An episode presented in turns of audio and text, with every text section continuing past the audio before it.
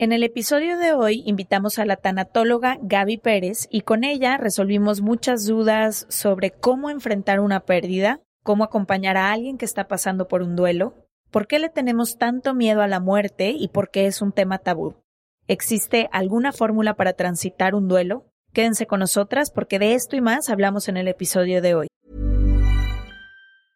Cool fact a crocodile can't stick out its tongue. Also, you can get health insurance for a month or just under a year in some states. United Healthcare short term insurance plans, underwritten by Golden Rule Insurance Company, offer flexible, budget friendly coverage for you. Learn more at uh1.com. Hey, I'm Ryan Reynolds. Recently, I asked Mint Mobile's legal team if big wireless companies are allowed to raise prices due to inflation. They said yes. And then when I asked if raising prices technically violates those onerous two year contracts, they said, What the f are you talking about, you insane Hollywood ass? So to recap, we're cutting the price of Mint Unlimited from $30 a month to just $15 a month. Give it a try at mintmobile.com slash switch. $45 up front for three months plus taxes and fees. Promo rate for new customers for limited time. Unlimited more than 40 gigabytes per month. Slows. Full terms at mintmobile.com. From the beginning. Se regalan dudas nace de la infinita necesidad de cuestionarnos todo. Todo. Todo lo que está a nuestro alrededor. ¿Por qué creemos lo que creemos? ¿Qué alternativas hay? ¿De dónde venimos y hacia dónde vamos? ¿Cómo tomar decisiones más informadas? Coexistir para vivir más intensamente sin dejar de crecer. Hemos tenido tantas dudas durante tanto tiempo que te las queremos regalar. Soy Leti Sagún. Y yo, Ashley Franje. Y en este espacio invitamos a expertos, amigos, profesores, gente que queremos y que admiramos, que sabe y no sabe tanto de todo eso que tendríamos que estar hablando.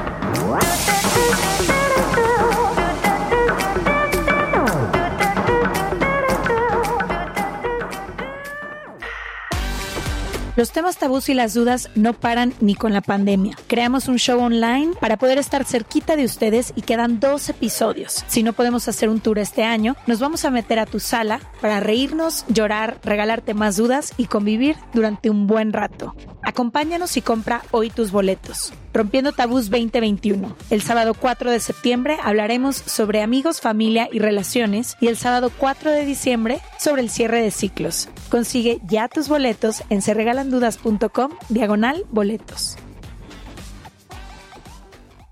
Bienvenidos a un nuevo episodio de Se Regalan Dudas. Estamos felices el día de hoy, sobre todo con el tema que vamos a hablar, porque es el tema del segundo episodio de la primera temporada de Se Regalan Dudas. Hace una vida. Hace una vida. ¿Cuántos capítulos llevamos? Casi tres años de episodios de distintos temas y no hemos regresado al tema que es la pérdida, los duelos y la muerte. Un tema tan importante porque está tan presente en la vida de todas las personas y creo que muchas veces no tenemos la información. En aquel episodio hablábamos de cómo en nuestro país y en Latinoamérica en general, pero creo que en muchas partes del mundo no se habla mucho acerca de la muerte, siempre se hace un poco como en silencio, usando referencias para explicarla, con mucha vergüenza, como lleno de incomodidad. Entonces, por lo mismo, es como si alguien que ha muerto cerca de nosotras o nuestras familias o dentro de nuestro mismo círculo, lo que sea, casi como que pasa a dejar de existir, a dejar de ser nombrada o nombrado. No nada más vamos a hablar de la pérdida de, de, un ser querido o de la muerte de una persona, sino todas las pérdidas que vamos a vivir a lo largo de la vida. Sí, de las personas que se van, pero de nuestros trabajos, de las relaciones amorosas que terminan, que también son un duelo, de un cambio de vida o de ciudad, de la pérdida de un amigo o amiga muy cercana que ya no reconocemos nada en, en esa amistad. Entonces creo que hay mucha tela que cortar. Sí, también creo que es un tema muy importante porque como dices, lo vivimos a lo largo de nuestra vida de diferentes maneras, pero también tenemos a veces conceptos súper pesados sobre el concepto de la muerte, sobre la vergüenza que a veces viene con si alguien se suicidó, pero también con aprender a dejar ir a alguien. Como que creo que nuestros conceptos a veces son los que se interponen en poder vivir una vida más ligera y aprender a dejar ir a las personas o a las cosas que mueren en nuestra vida, porque creo que, híjole, mueren relaciones, mueren sueños, mueren un chorro de cosas que después literalmente por el concepto de que tenemos a veces de que no es que si hubieras hecho tal cosa, es que no debiste, no sé qué, nos pesan estas pérdidas más de lo que deberían. Y también creo que es algo en lo que se identifica absolutamente todo el mundo. Todos hemos perdido a alguien, vamos a perder a alguien o estamos perdiendo a alguien, sobre todo después de este año que creo que, híjole, nos tocó perder la vida como la conocíamos, eh, el trabajo a muchísimas personas y hemos estado llenos de, de duelos y muchas veces no sabemos cómo dejar ir y siquiera por lo que estamos pasando, que creo que fue lo que me pasaba a mí de chica. Tenía que dejar ir, pero no sabía, no entendía el proceso, entonces me aferraba, me, o sea, como que no fue hasta mucho más grande que entendí que eran los duelos y cómo se veían y que tenía de hecho un espacio y que estaba bien sentarme, llorar, seguir recordando a la persona o a los sueños que pasaron. Creo que muchas veces no sabemos qué hacer con tanto dolor. ¿No? Con un golpe así de la vida. Y creo que también por eso es este episodio, para aprender a acompañarnos de diferentes maneras, también a nosotras y a nosotros mismos, ¿no? Cómo me acompaño eh, en este proceso de pérdida, el que sea que esté viviendo. Uno de los libros de nuestra invitada de hoy se llama Cómo curar un corazón roto, ideas para sanar. Y justamente estaba leyendo lo que dice aquí atrás y creo que resume un poco lo que vamos a hacer hoy, ¿no? Todos los días nos enfrentamos a diferentes tipos de pérdidas cosas a las que les tenemos gran apego, divorcios, la muerte de un ser querido, cambio de domicilio, la pérdida de un empleo, mascota, salud, adicciones, trastornos de la alimentación, secuestros, suicidios y sueños no alcanzados. No cargues con una pesada maleta de duelos no resueltos, llena de rencores, de no perdonar y resentimientos. Limpia esta tristeza y heridas que marcan tu vida nada más de leer esto me siento más ligera, no quiero saber todo lo que vamos a aprender hoy. Gaby Pérez Islas, maestra en tanatología, gracias por venir a regalando. Ay, qué gusto, qué bonita introducción. Muchísimas gracias por considerar este tema, porque el hablar del dolor y la pérdida pareciera que es algo que las personas evaden y sin embargo, como bien decían, es lo único que tenemos seguro en la vida. No porque la vida sea malvada y porque, híjole, qué pesimistas de verlo así, sino porque la pérdida es un camino de crecimiento. Queramos o no, esto es así. Entonces, si es lo dado no pedido en la vida, pues actitud. Actitud es lo que tenemos que tener frente a ello. ¿Por qué nos duele tanto perder algo, Gaby? O sea, ¿por qué siempre que perdemos algo hay tanta resistencia? Por el apego. El apego, dicen los budistas, es la base de todo sufrimiento. El pronombre posesivo es mío, es mi trabajo, es mi novio, es mi mamá. Si le quitáramos estos pronombres posesivos y entonces supiéramos que simplemente es alguien que está de paso en nuestra vida. Eso no es para angustiarte, eso es para comprometerte. Saber que alguien se va a ir lo que hace es que la disfrutes, que pases cada momento bien. Vamos a poner el caso de un trabajo. Tantas personas que han perdido su trabajo. Yo les los invito a una verdadera reflexión acerca de ¿Estabas todavía poniéndole todo el empeño y todas las ganas a ese trabajo o ya estabas nadando de muertito con las olas que hacían los demás? Cuando salimos hay que hacer un postmortem de nuestro desempeño en ese trabajo y te vas a dar cuenta que a lo mejor ya no lo valorabas, que te quejabas los lunes de tener que ir, que te pesaba. Y ahora que no lo tienes, lo valoras. Así vamos aprendiendo en la vida. La experiencia de un desempleado para su siguiente empleo es valiosísimo. No sabes con qué ganas le va a entrar al trabajo. Y así con todo en la vida. Sé que tenemos a una persona que ambas admiramos en común porque te escuchaba el otro día, que es Elizabeth Kubler-Ross. La he leído bastante y es creo que las personas que más me ha enseñado, como decíamos hace rato, de la vida, porque a través de la muerte yo creo que, es que aprendemos a vivir y a través de las personas que se han ido de nuestra vida, que nos recuerdan lo efímero que es todo y que en realidad estamos de paso y creo que es ahí cuando nos vemos como confrontadas en nuestra propia realidad de decir, es que sí, me puedo ir mañana. igual mi mamá, igual mi mascota, igual mi novio, igual cualquier situación que esté viviendo.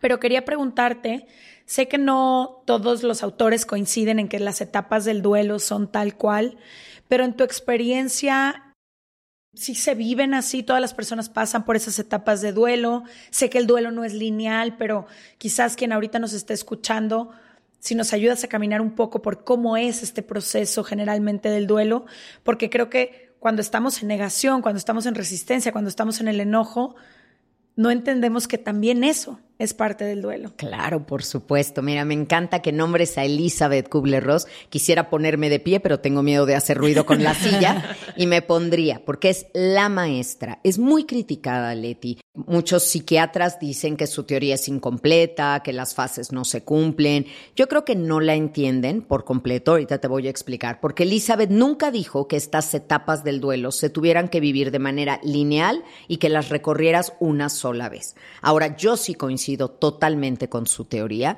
Creo que ella empezó aplicando esto a enfermos terminales, pero después se dio cuenta que los dolientes, los familiares del enfermo terminal, pasaban por las mismas etapas y luego se ha abierto a otro tipo de pérdidas. Entonces, ahorita vamos a ver ese recorrido y quiero decirte que estas cinco etapas Kubler-Ross famosísimas no son lo único que hizo Elizabeth. Elizabeth es una de las mujeres más influyentes del siglo XX, ha sido traducida a más de 20 idiomas. Bueno, fue la precursora de los derechos del enfermo terminal y de los cuidados paliativos. Fue la primera en darse cuenta que ahí en los hospitales había personas perdiendo la vida que ya nadie parecían importarle, porque ningún hospital quiere ser famoso por su pabellón de moribundos. Quieren ser exitosos en su sala de urgencia. Todos los que salen vivos. Exacto, y estaban descuidando las necesidades emocionales. Cuando un médico dice no hay nada por hacer, ya no queda nada por hacer, queda todo,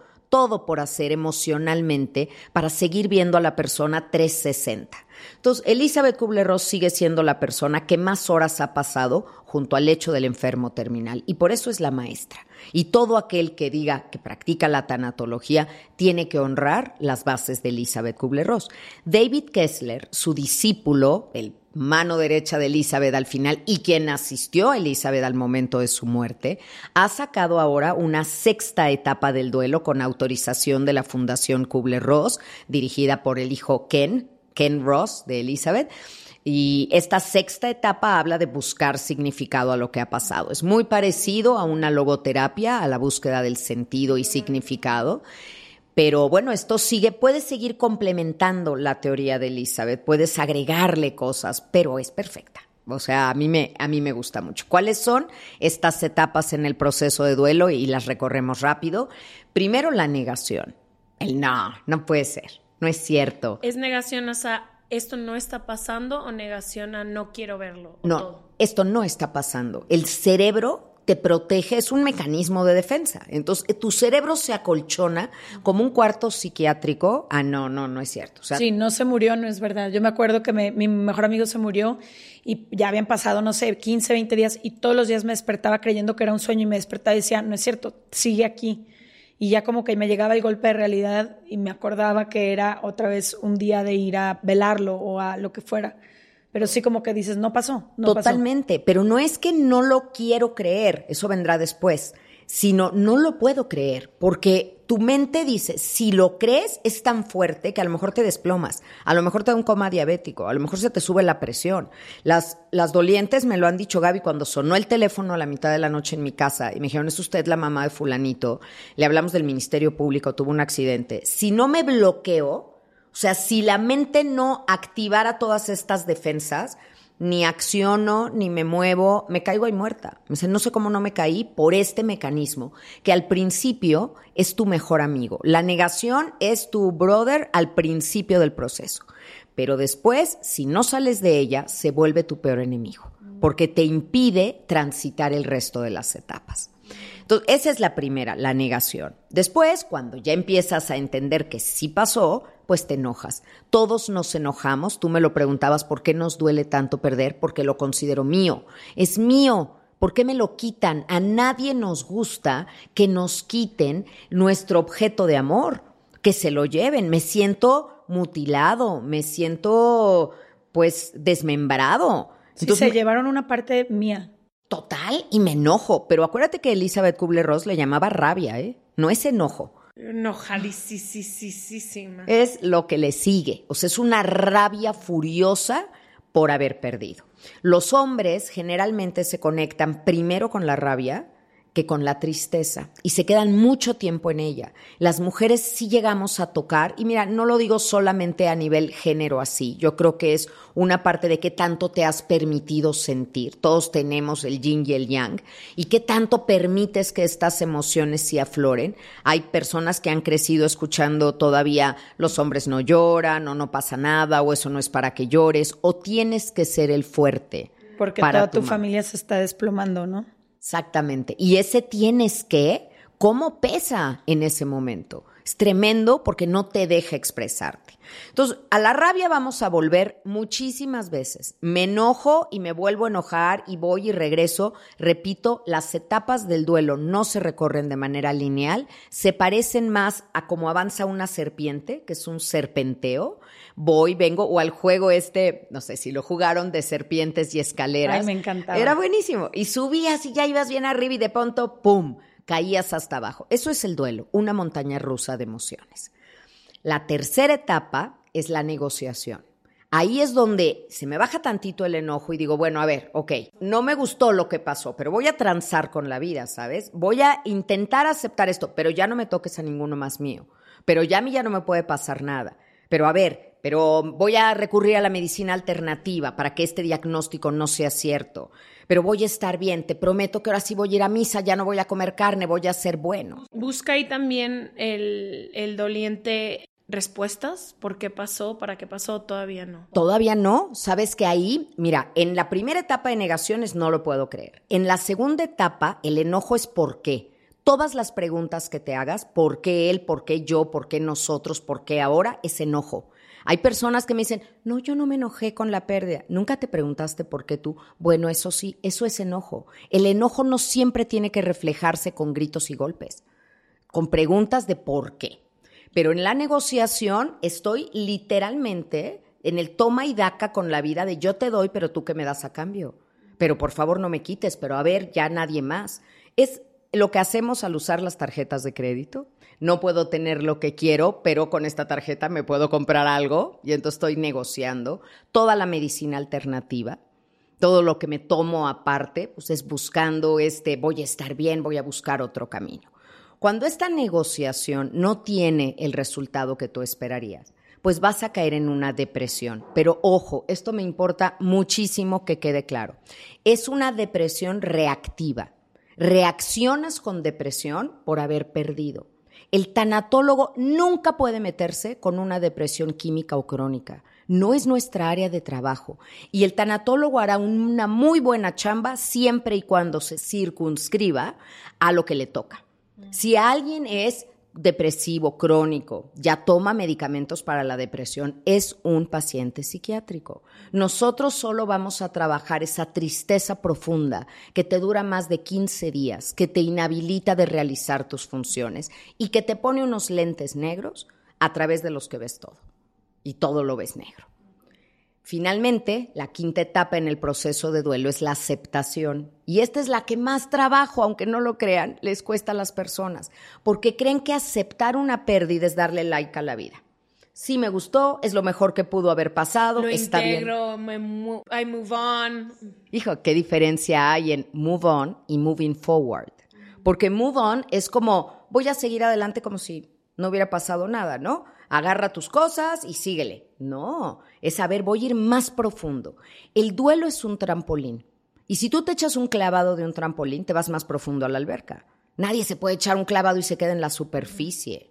Entonces, eso es la aceptación. La aceptación para mí es recoge los pedacitos de tu corazón, sigue adelante y date cuenta que el corazón que se rompe no solo se hace pedazos, se abre para que le quepa más amor. Y también creo que se rearma de distinta forma. Yo me acuerdo en los momentos de duelo más fuertes que he tenido por pérdidas de, de personas queridas, relaciones o lo que sea, me costó el tiempo y el trabajo y todo entender, pero después siento que te rearmas en una nueva forma que, no sé, llena de cicatrices si tú quieres, pero más fuerte, con más luz, más, no sé, sensible a la vida. Creo que quizá cuando pasas todo, todo este duelo, y ahorita me gustaría también que nos explicaras si hay diferentes tiempos para las personas, que creo que eso es algo que mucho nos preguntamos cuando estamos ahí, en esa tristeza ¿De profunda. cuánto va a durar? ¿Cuánto tiempo me voy a sentir así? ¿no? Híjole, qué buena pregunta, porque en, depende en qué etapa del duelo estés cuando la vida te haga esta pregunta o tú te la hagas a ti mismo, porque hay una presión social para que salgas rápido del duelo, ¿no? Es como, ay, ya me incomoda que estés así. Amiga, ¿cuándo vas a volver a estar bien? Ya te extraño, ya me quiero volver a ir a comer contigo. Entonces hay un poco de, de presión, bueno, yo diría un mucho, para que vuelvas a ser la de antes, porque pareciera que a la sociedad le gusta más el que eras antes. Antes cuando no estabas triste, antes cuando te reías, antes cuando tenías más ánimo pero este también eres tú. Y esta es una nueva faceta del diamante que tú sigues siendo.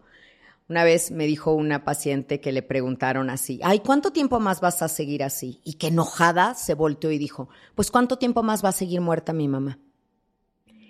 Y eso que te dan ganas de contestar desde el enojo a veces, ejemplifica que hay dos visiones de esto. A quien ya ha muerto su mamá, te va a decir, es que apenas llevas cuatro meses. Pero quien todavía sus papás vive, te van a decir, allá llevas cuatro meses, ¿no? Ya deberías de estar mejor. Ese deberías de estar mejor, ay, hay que desoírlo. En el duelo no hay tiempos. No hay prisa, no hay fórmulas, cada quien puede duelar de la manera que quiere y eso es lo correcto. No hay una manera correcta de vivir el duelo, sino la manera que tú tengas, siempre y cuando no te estés dañando o dañando a otros o quedándote atorado en el duelo, es correcta. No tengas prisa es personal, es único y el tanatólogo o cualquier persona que te auxilie en él tiene que hacer un traje hecho a la medida para ti, no tratar de ceñirte, no, mira, esta etapa dura tres meses, bueno, el duelo por la muerte de un hijo tiene que durar dos años, ay, no, no, no, esas recetas de cocina en tanatología nada más no funcionan. ¿Cómo, si estoy pasando por un duelo, cómo reintegro esta pérdida a mi vida? O sea, lo que tú dices, ¿cómo tomo lo que pasó con mi corazón y camino, porque a veces siento que pasas por el enojo, pasas por la tristeza, entras, estás tratando de encontrar un sentido, pero luego realmente no puedes integrar, o al menos es en, las cosas en las que más me atoro yo, no puedo integrar el que tú y yo ya no seamos novios después de siete años y se mueran 200 sueños que teníamos juntos. Ya no estoy triste, ya no estoy enojada, pero no puedo integrarlo a lo mejor para seguir adelante. O sea, ¿cómo? Sé que dices que no hay una forma perfecta ni, y cada quien necesita diferentes cosas, pero a lo mejor unos tips o algo que pueda servir para cómo reintegras una pérdida tan grande. Es que reintegrar es una gran palabra porque es, en lugar de solamente extrañar a alguien, que es ponerlo fuera de tu vida, hay que entrañarlo, hay que, hay que tenerlo dentro. ¿Y qué me dejó esto que viví contigo? Yo soy amante de la pluma y el papel, por eso he escrito seis libros, ¿no? Amo, amo las letras. Yo siempre que veo a alguien que tiene una pérdida, le digo, toma una hoja, toma una pluma, siéntate a escribir qué perdiste cuando perdiste. Porque no hay ningún duelo que sea puro. Y al perder algo, pierdes muchísimas cosas en cascada, como pérdidas en racimo. Y hasta que yo no me dé cuenta totalmente de qué perdí cuando perdí, no puedo reintegrarlo y no puedo sanarlo, porque si creo que nada más perdí, a ver, voy a poner el ejemplo de una pareja que tú decías, si creo que solamente perdí la compañía, la compañía, eh, la persona con la que asistí a eventos sociales o la persona con la que dormía y amanecía. No, no, no, perdiste mucho más. Y tú lo dijiste ahorita, porque dijiste, pierdes tus sueños, pierdes parte de tu proyecto de vida, pierdes pues amistades compartidas. Hay muchas pérdidas en cascada y tengo que ver qué perdí, pero ahí te va la otra parte porque la hoja tiene dos lados y cuando acabes de poner en un lado todo lo que perdiste, necesito que voltees la hoja y escribas qué ganaste. ¿Qué ganaste cuando perdiste? Porque toda pérdida trae consigo ganancias. Y sé que ahorita los que nos escuchan ya se pusieron chinitos y me van a decir, a ver, Gaby, a ver, ¿qué ganancia puede haber traído el que se haya muerto un hijo mío? Dime, ¿qué ganancia tiene eso? No, a ver, no es catafixia de Chabelo. No es querías la puerta A o querías la puerta B. Tú no querías la puerta A y nunca hubieras querido que tu ser querido falleciera. Pero ya que no está, es tu decisión si te quedas viendo la puerta que se cierra o volteas a ver las ventanas que se abren. Una de las ganancias que tenemos en la pérdida, y que claro, la ganancia no alcanza para que hubieras deseado esa pérdida, pero que es ganancia, es la amistad, la gente que está ahí para ti, las muestras de amor que te dan, el aprendizaje que te queda, la resiliencia y cuando tienes fe, la certeza de que tu ser querido ya llegó a puerto seguro y que ya no puede pasarle nada. Y claro, son ganancias que tenemos que ya sé que la palabra ganancia te suena mal, te suena como a costa de lo otro. No es a costa de lo otro, es parte del amor que le tienes a la otra persona que te deja este consuelo de donde te puedes agarrar. Ahora, tú me, me preguntabas, a ver, dime como tips o cosas que te ayuden a reintegrar. Uno, hacer esta lista, de darte cuenta la magnitud de la pérdida. Saber que tú tenías una vida antes de eso y que volverás a tener una vida después de eso que perdiste. Ahora, si se trata de los padres, ahí me van a decir, oye Gaby, pero pues desde el día uno que yo llegué a esta vida, ya estaban mi mamá y mi papá, ya estaban aquí, ahora es una nueva vida, es una vida sin ellos y parece una vida mucho más atemorizante porque ellos no están. Pero si quieres honrar bien la memoria de quien te ha, ha dado la vida, es seguir adelante aun cuando ellos ya no estén. Eso es lo que tenemos que pensar. ¿Cómo honras a un maestro, al maestro que tuviste en la universidad? Cuando sales, dejas de ver al maestro, ya no lo escuchas, pero pones en práctica todo lo que te enseñó. Sí, aplicas todas las enseñanzas que te dejaron y además piensas un poco como qué les gustaría a esas personas que no están que tú estés haciendo con tu vida, ¿no? Yo creo que cualquier persona que amaste y que te amó profundamente, quisiera que le digas sí a la vida cada una de las veces. This is Paige, the co-host of Giggly Squad, and I want to tell you about a company that I've been loving, Olive and June. Olive and June gives you everything that you need for a salon quality manicure in one box. And if you break it down, it really comes out to $2 a manicure, which is absolutely insane. It's also so easy to get salon worthy nails at home with Olive and June. The difference between how your nails used to look when you did them yourself and now with the Manny system is a complete game changer. The best thing about Olive and June too is it's a quick dry, dries in about one minute, lasts for five days, and full coverage in up to one to two coats. Visit oliveandjune.com slash perfect Manny 20 for 20% off your first system. That's oliveandjune.com slash perfect Manny 20 for 20% off your first system.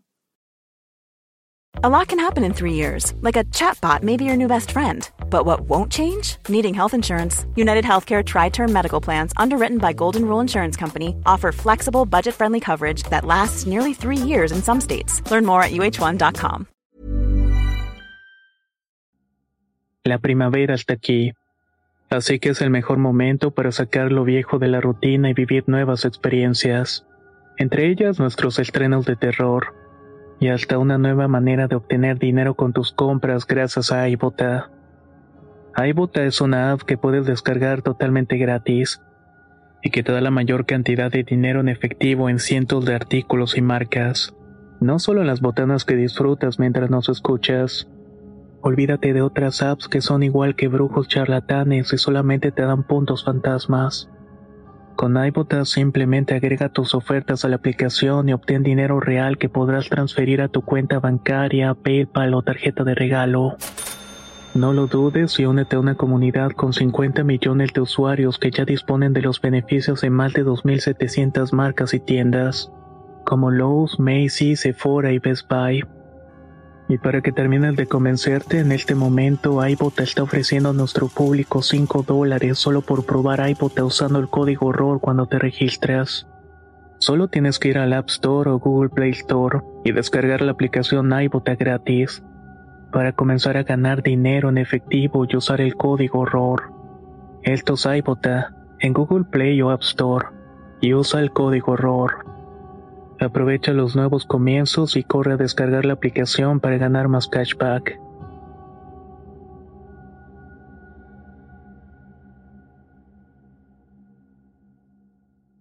Ahorita decías algo, Gaby, que me dieron ganas de llorar.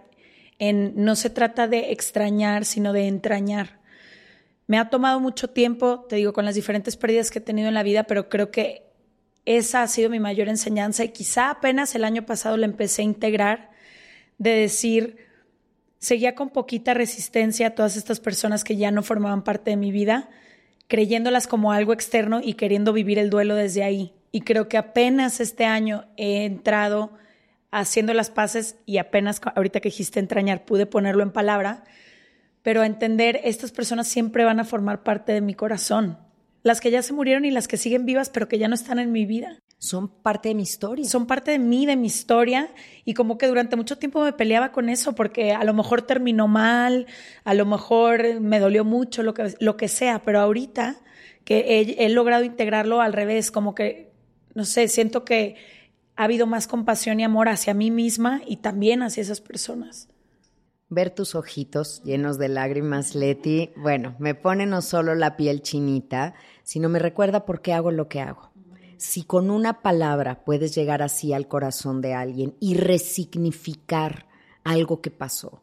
Porque yo te haría una pregunta aquí. Cuando hemos tenido una pérdida y duele que la persona ya no esté, la situación ya no esté, lo que debemos preguntarnos es, de haber sabido que te iba a doler tanto perderlo, ¿hubieras preferido no conocerlo? Jamás. Jamás. Qué rápido contestaste. Y eso quiere decir que valió la pena. Analicemos esa oración que tanto decimos. Valió la pena, la pena que te causa no tenerlo después. El dolor de la ausencia es el precio que hay que pagar por haber tenido algo y hay que pagarlo. Luego no queremos pagar. Imagínense que vamos a una concesionaria de coches, así, y vemos una camioneta hermosa y nos subimos y me encanta, es mía, me la llevo. Ok, páguela. No, no, no, pero mire qué bien me veo, me encanta, es mía, me siento totalmente, páguela. Si no pagas, no la vas a sacar de ahí.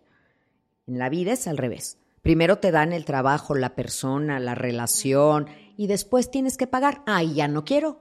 Ya no. Fíjate, a esto no pues sí, hay personas. Y también es un poco proporcional, ¿no? También siento que el dolor de la pérdida es proporcional a cuánto más de esa persona y cuánto ocupó, cuánto espacio ocupó en tu corazón. Si quieres algo grande que haya valido mucho en tu vida, pues tienes que pagar mucho después. Es que nos mintieron. Ay, nos han mentido en un montón de cosas, chicas, porque nos dijeron que había cosas que eran gratis en la vida. El amor es gratis, no es gratis.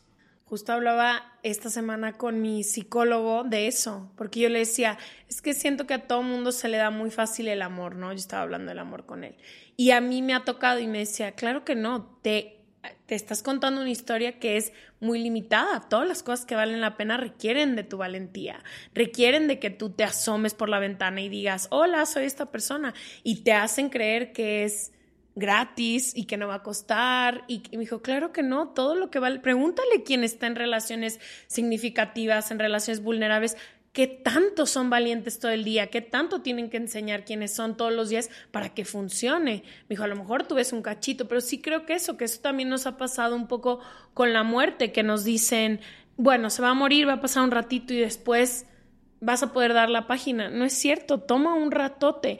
Yo quería preguntarte de algo que creo que todos hemos vivido, que ha sido acompañar a alguien en un duelo. Tratamos de ser los mejores amigos que podemos, los mejores hermanos, padres, lo que sea. Y muchas veces no sabemos acompañar a la gente. Y creo que en las pérdidas, especialmente si son de muerte y demás, queremos ser prudentes, ¿no? Nos han dicho como, sé prudente, eh, no, ay, no le hables tanto, no lo molestes tanto, no le preguntes, ya no le preguntes. No le preguntes de su papá, no hables del tema, no, no sé qué. ¿Cuál es la forma más empática y más amorosa de acompañar a alguien que está viviendo un duelo muy fuerte? Y perdón que te interrumpa rápido, pero estaba hablando con un tío que quiero muchísimo en Guadalajara, que su mejor amigo perdió a su, a su hijo de 23 años. su hijo de 23 años muere. Y pasan, no sé, como ocho meses, se van a tomar una copa juntos y de la nada voltea a mi tío y le dice a su mejor amigo como, ¿qué, ¿qué, puedo hacer por ti o qué te hace falta o lo que sea? Y le dijo, quiero que me hables y me preguntes por mi hijo porque nadie me habla ni me pregunta por él.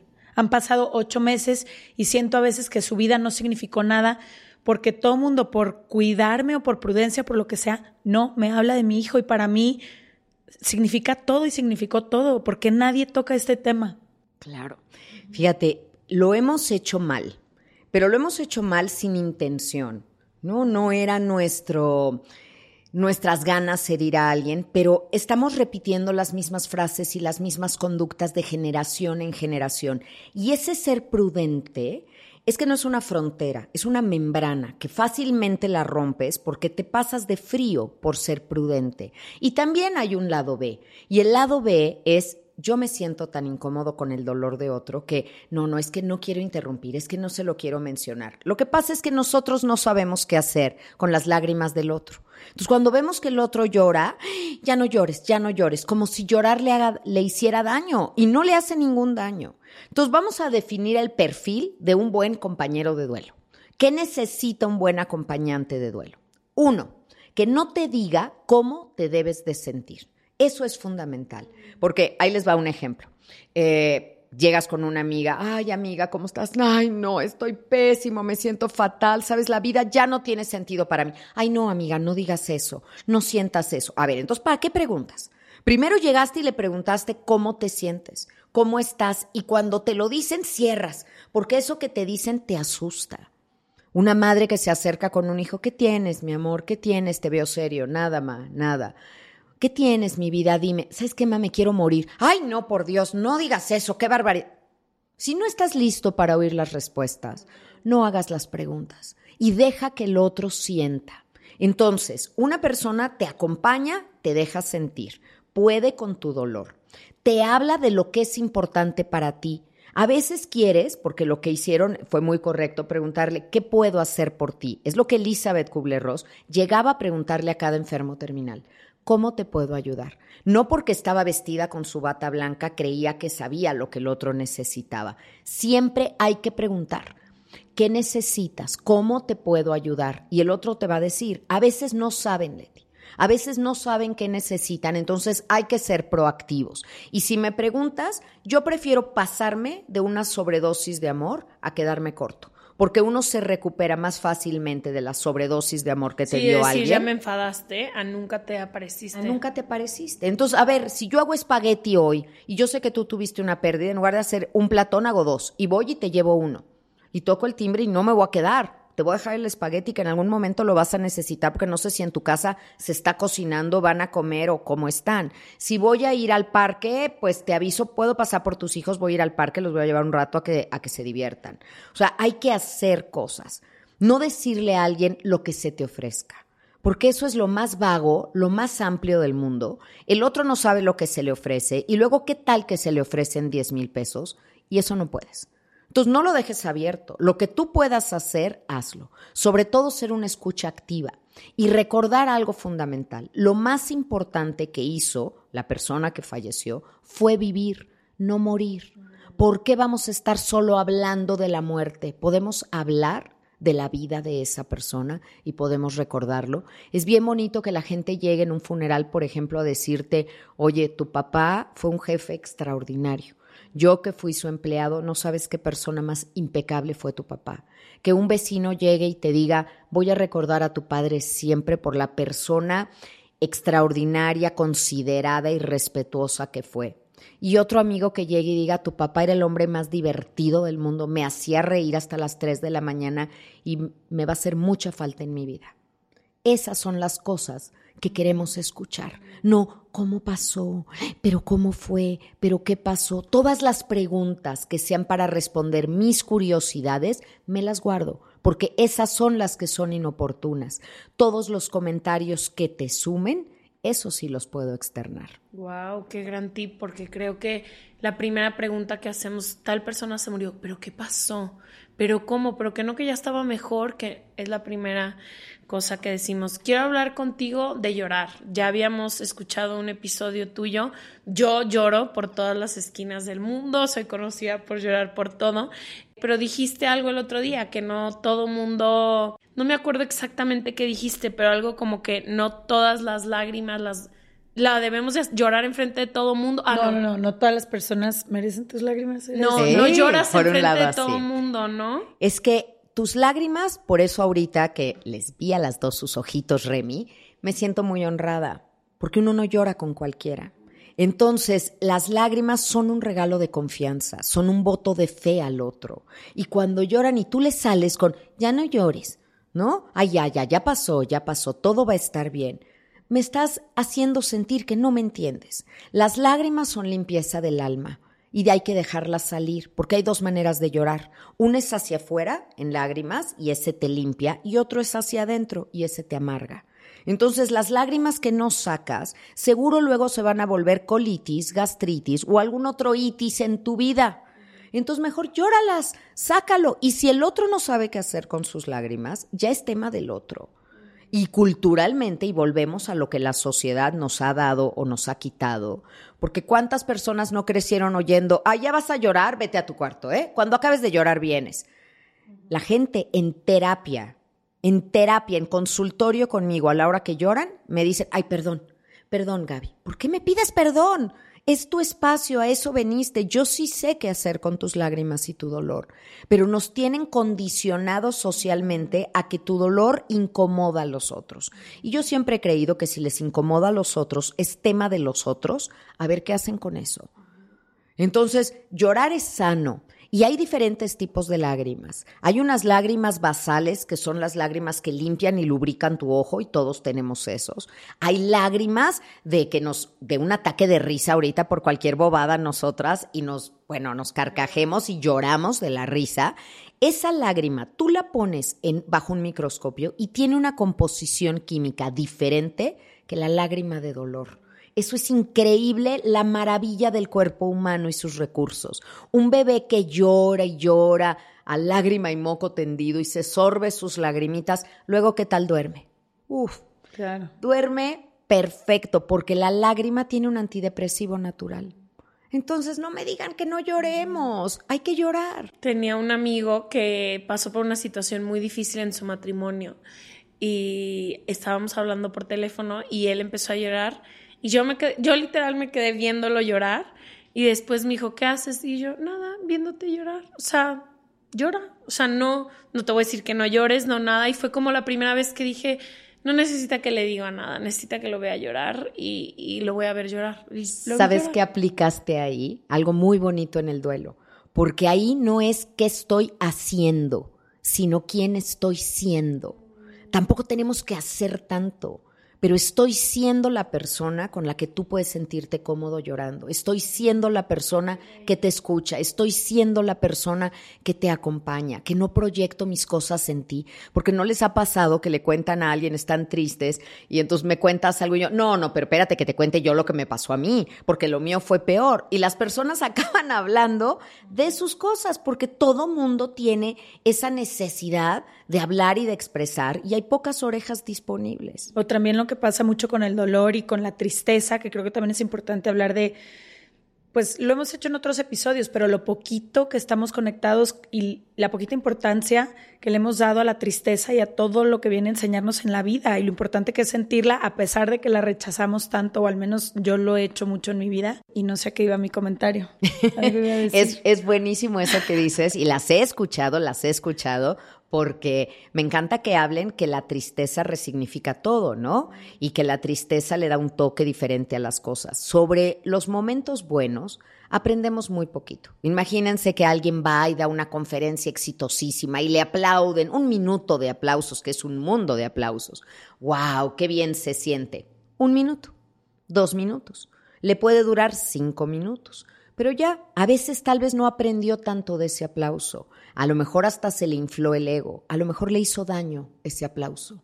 En cambio, del dolor, del dolor aprendemos una vida entera. Y conforme va pasando más tiempo y te va volviendo, en el mejor de los casos, y trabajado, una persona más profunda, más empática, más sensible. Tú lo decías al principio, es que sí te convierte en una mejor versión de ti el permitirle que el dolor fluya en ti, pase y no se quede atorado. Es un maestro.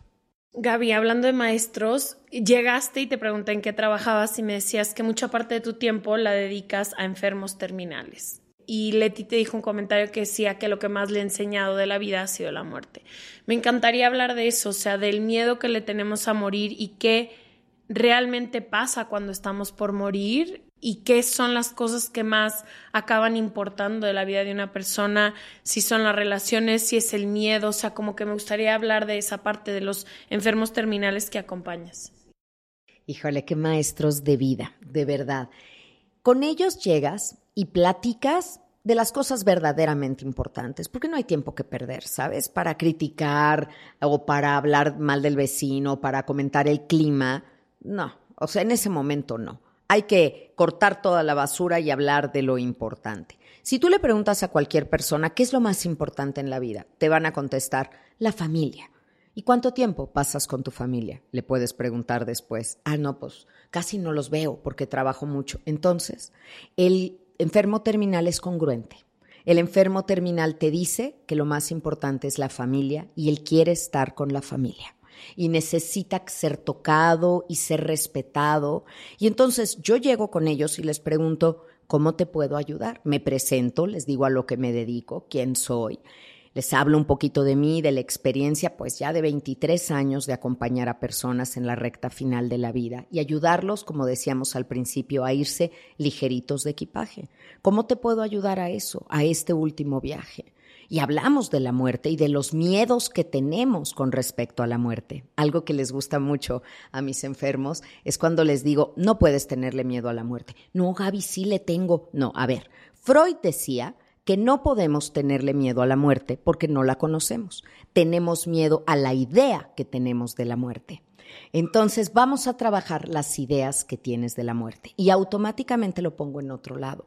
Y ahí vamos desmenuzando, como quesito Oaxaca, todas las ideas preconcebidas que hay con respecto a la, a la muerte, para irlos dejando en paz, tranquilos, para que sepan que la muerte es la graduación de la vida que no duele morirse, aunque el proceso previo y la agonía haya sido dura, ya el momento de morir no duele, que hay una gran paz, que yo he platicado con muchas personas que han tenido un accidente, que han estado clínicamente sin signos vitales por segundos, y bueno, y después se recuperan y me dicen, Gaby, no sentí angustia, todo estaba bien, vi a mi papá que vino por mí. Hay una cantidad de historias que, bueno, ese sería tema de todo otro episodio, pero les doy paz y ellos me dan una paz enorme a mí.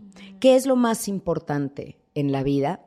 Las emociones, los sentimientos, externarlos, el amor.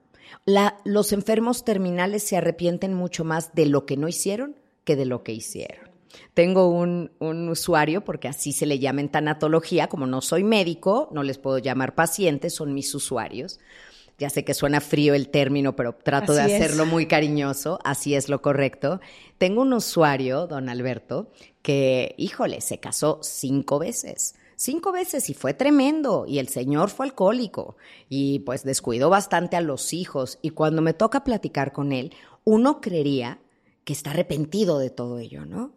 No, dice, mira, hice lo mejor que pude con los recursos que tenía, todo, pero sí me arrepiento de no haber ido a tal lugar, de no haber estudiado una carrera, me arrepiento de otra cosa. Es muy curioso porque ellos hacen un juicio ya al final de su vida, tienen mucho más tiempo porque están en el invierno de su vida.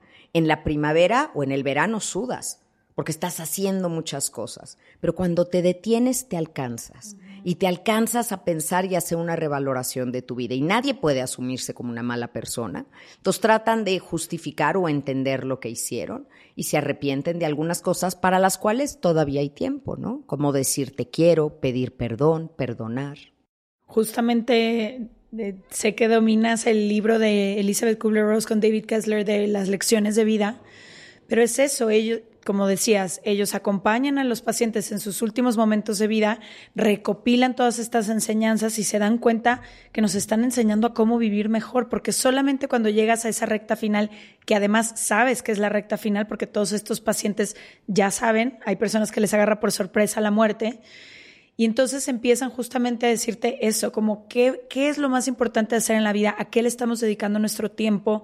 A mí ese libro me enseñó mucho la importancia de jugar, de descansar, de tantas cosas que a veces no pensamos que son importantes y estamos tan ofuscadas y tan ofuscados en otras cosas que no tienen la menor importancia en la vida.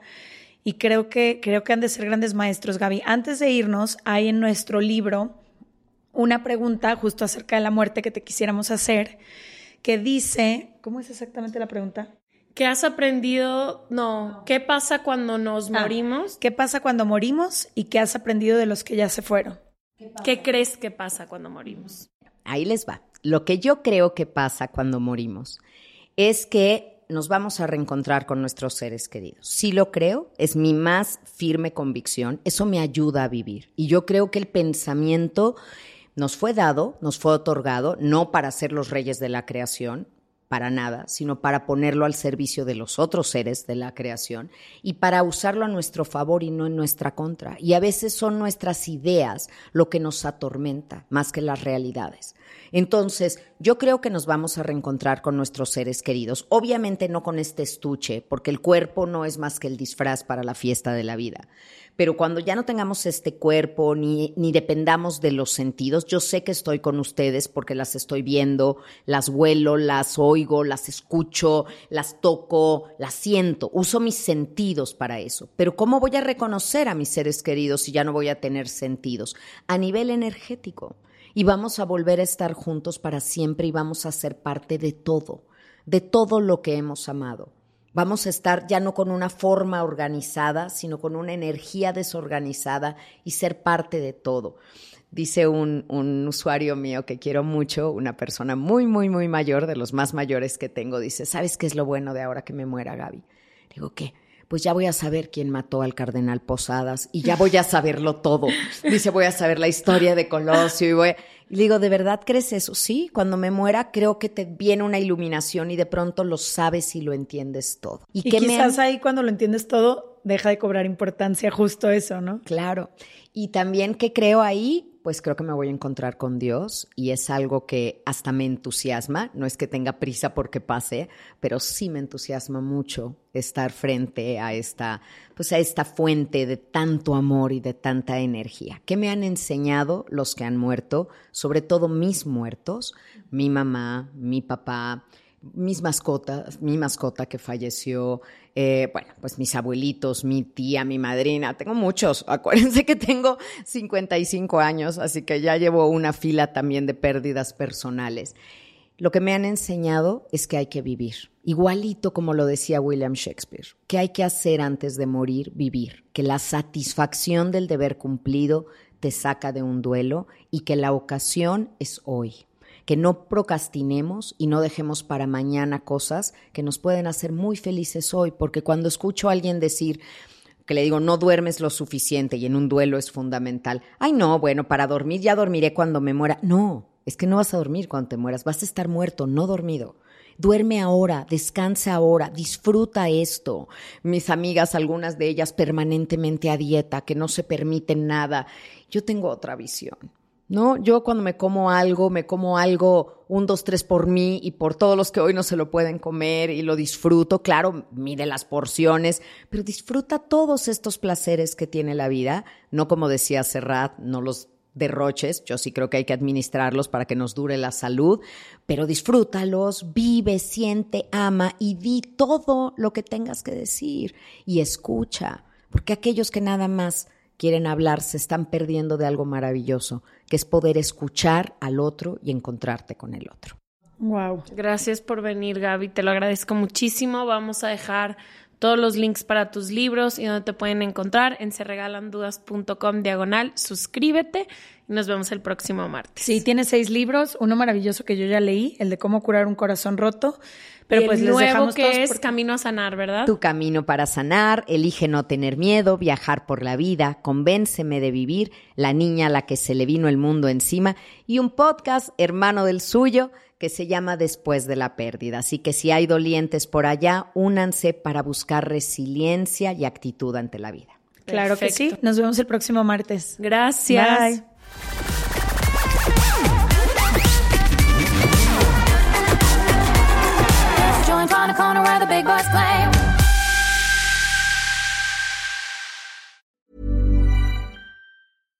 Hi, I'm Daniel, founder of Pretty Litter. Cats and cat owners deserve better than any old-fashioned litter. That's why I teamed up with scientists and veterinarians to create Pretty Litter. Its innovative crystal formula has superior odor control and weighs up to 80% less than clay litter. Pretty Litter even monitors health by changing colors to help detect early signs of potential illness. It's the world's smartest kitty litter.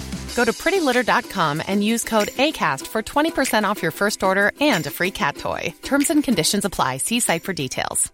Imagine the softest sheets you've ever felt. Now imagine them getting even softer over time. That's what you'll feel with Bowl and Branch's organic cotton sheets. In a recent customer survey, 96% replied that Bowl and Branch sheets get softer with every wash. Start getting your best night's sleep in these sheets that get softer and softer for years to come. Try their sheets with a 30-night guarantee. Plus, get 15% off your first order at bowlandbranch.com. Code BUTTERY. Exclusions apply. See site for details.